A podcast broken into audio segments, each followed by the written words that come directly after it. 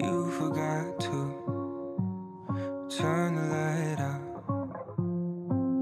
when you left last night. And I don't know when. 嗨，各位同学，大家早上好，我是瑶老师，欢迎大家来到今天这一期的英语口语每日养成。今天的话呢，我们来学习这样一段台词。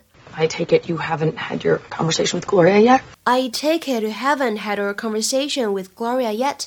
我猜你还没有跟 Gloria 谈过唱歌的事儿吧？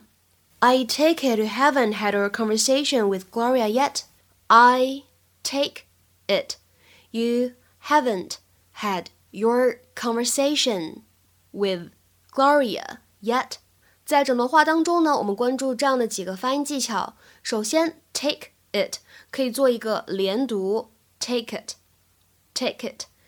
然后呢，haven't 和 had 相遇，在这里呢有一个不完全失去爆破，haven't had，haven't had，haven't had。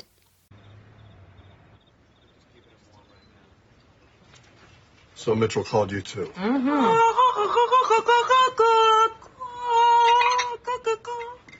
I take it you haven't had your conversation with Gloria yet? It's getting worse. She sang all the way here. We passed two cars. The dogs stuck their heads back inside the window. What are we gonna do? I could start a fire. No. We'll keep that in your back pocket. Hey, 今天这个主题句呢，我们先来分析一下它的语法，因为呢，有些同学看到这个句子会觉得有一点懵。这个句子当中，I take it 之后呢，实际上是省略了 that 的一个宾语从句。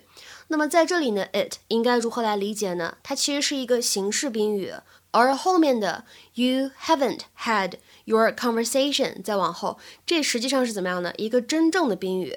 它是一个宾语从句，所以这个结构当中的话，大家就会发现它是有形式宾语，还有一个真正的宾语。OK，那么在今天节目当中呢，首先我们重点学习一下什么叫做 I take it，在口语当中又应该如何来使用呢？一起来学习一下吧。在口语当中，I take it 可以用来表示我猜测、我估摸着、我认为，后面呢经常跟 that 加上宾语从句。当然了，这里的 that 是可以省略的。我们来看一下它的英文解释，就相当于 I imagine this is the case。I presume it to be true that 什么什么，或者 It is my understanding that 什么什么什么。下面呢，我们来看一个例子。I take it you are a friend of my husband。我猜你是我先生的一位朋友吧。I take it you are a friend of my husband。再比如说，看第二个例子。 I take it that neither of you read the Times。我猜你俩都不读《泰晤士报》。I take it that neither of you read the Times。再比如说下面这个句子，So I take it that you are looking for a new job now that the company has declared bankruptcy。既然公司已经宣告破产了，我猜你正在找一份新工作，是吗？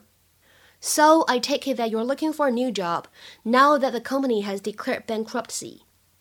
再来看最后一个例子，Your mother will be moving in with us once her house is sold. I take it.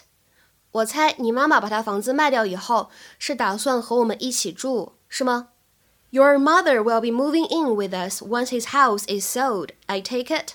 那么今天节目当中呢，还有另外一个知识点，我们来看一下这样一段话 We'll keep that in your back pocket. ：Keep that in your back pocket。 这句话呢是 Cameron 说的，它的字面的意思是把那个东西放在你的后口袋里面。那么一般来说呢，在口语当中，这样一个表达 keep something in one's back pocket，它指的意思是先把什么东西保存起来，以备用，或者说待之后使用。You will hold it in reserve for use later。下面呢，我们来看一下这样一个例子：You need to have some cash in your back pocket if you want to live there。你要是住在那里的话，很有必要随身带一些现金。You need to have some cash in your back pocket if you want to live there。那么今天节目的末尾呢，请各位同学尝试翻译下面这样一个句子，并留言在文章的留言区。我猜你已经辞职了。我猜你已经辞职了。那么这样一个简短的句子应该如何翻译成英语呢？期待各位同学的踊跃发言。我们今天节目呢就先讲到这里，拜拜。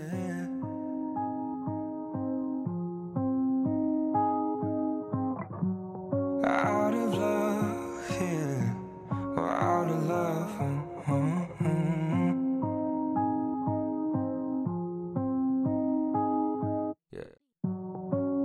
I remember when you told me you had nothing left for me. Crying on my shoulder, damn, we're getting older, can't trust we. We. And I know you had nothing left left for me. You say you had nothing left for me. Tell me, baby, no, it's not that